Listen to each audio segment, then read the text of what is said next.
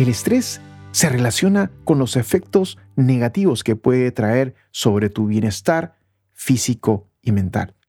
¿Realmente es cierto esto? ¿Es el estrés un enemigo?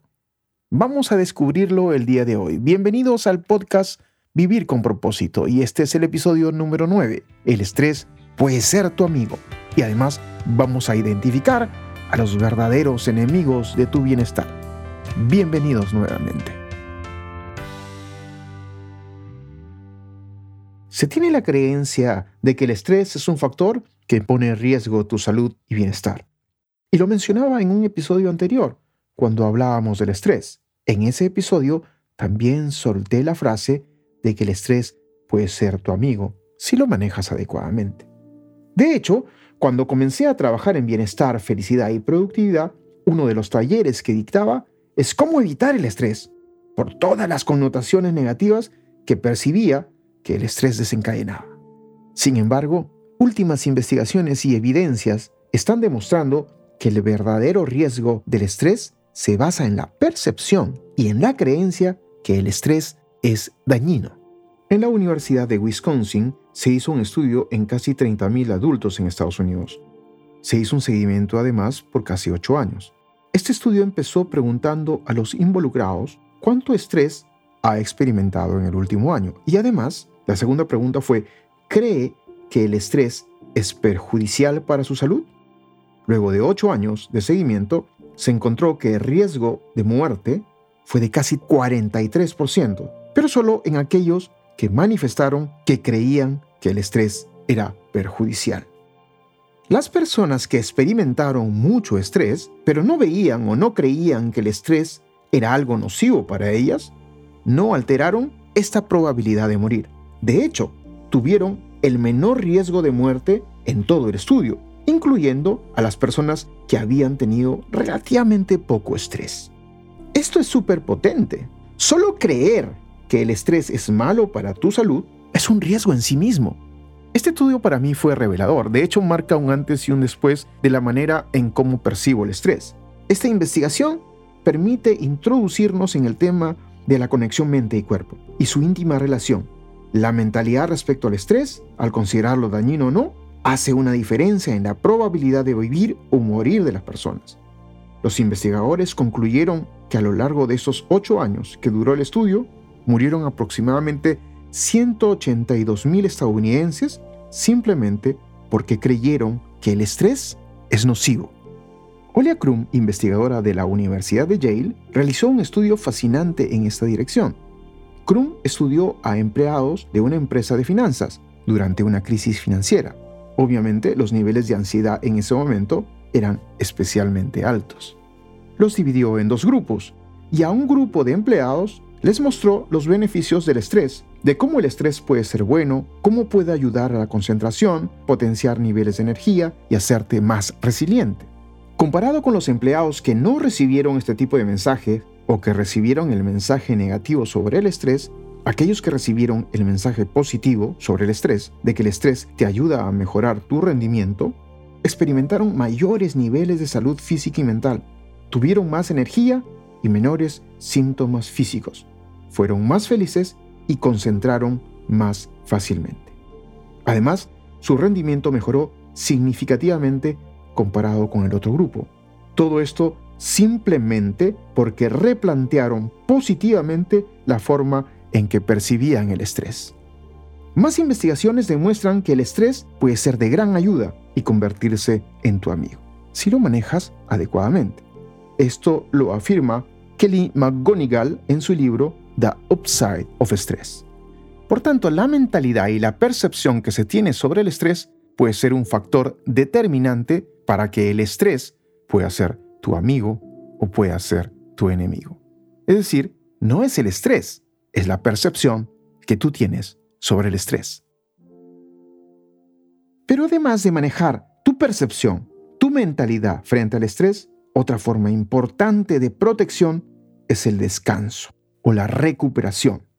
Es tomarte un tiempo prudentemente para tu análisis o para ti mismo.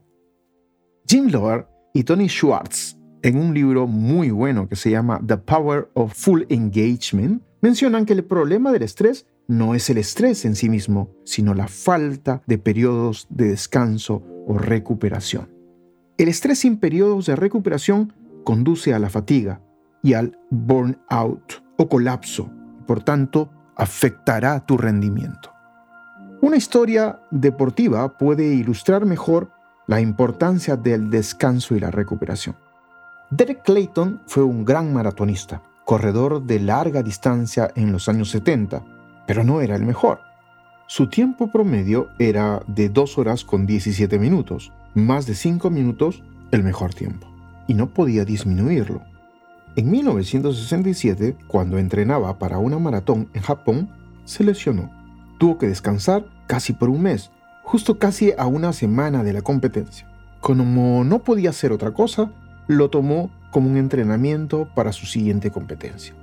Pero increíblemente logró un tiempo de 2 horas con 9 minutos y 36 segundos y estableció un nuevo récord mundial en maratón.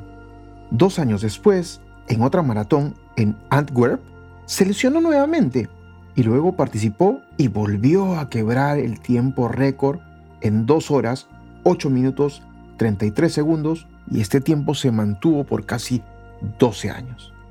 A partir de estos resultados, se ha hecho mucha investigación y se le ha dado muchísima importancia a los procesos de descanso y recuperación en atletas de alta competencia.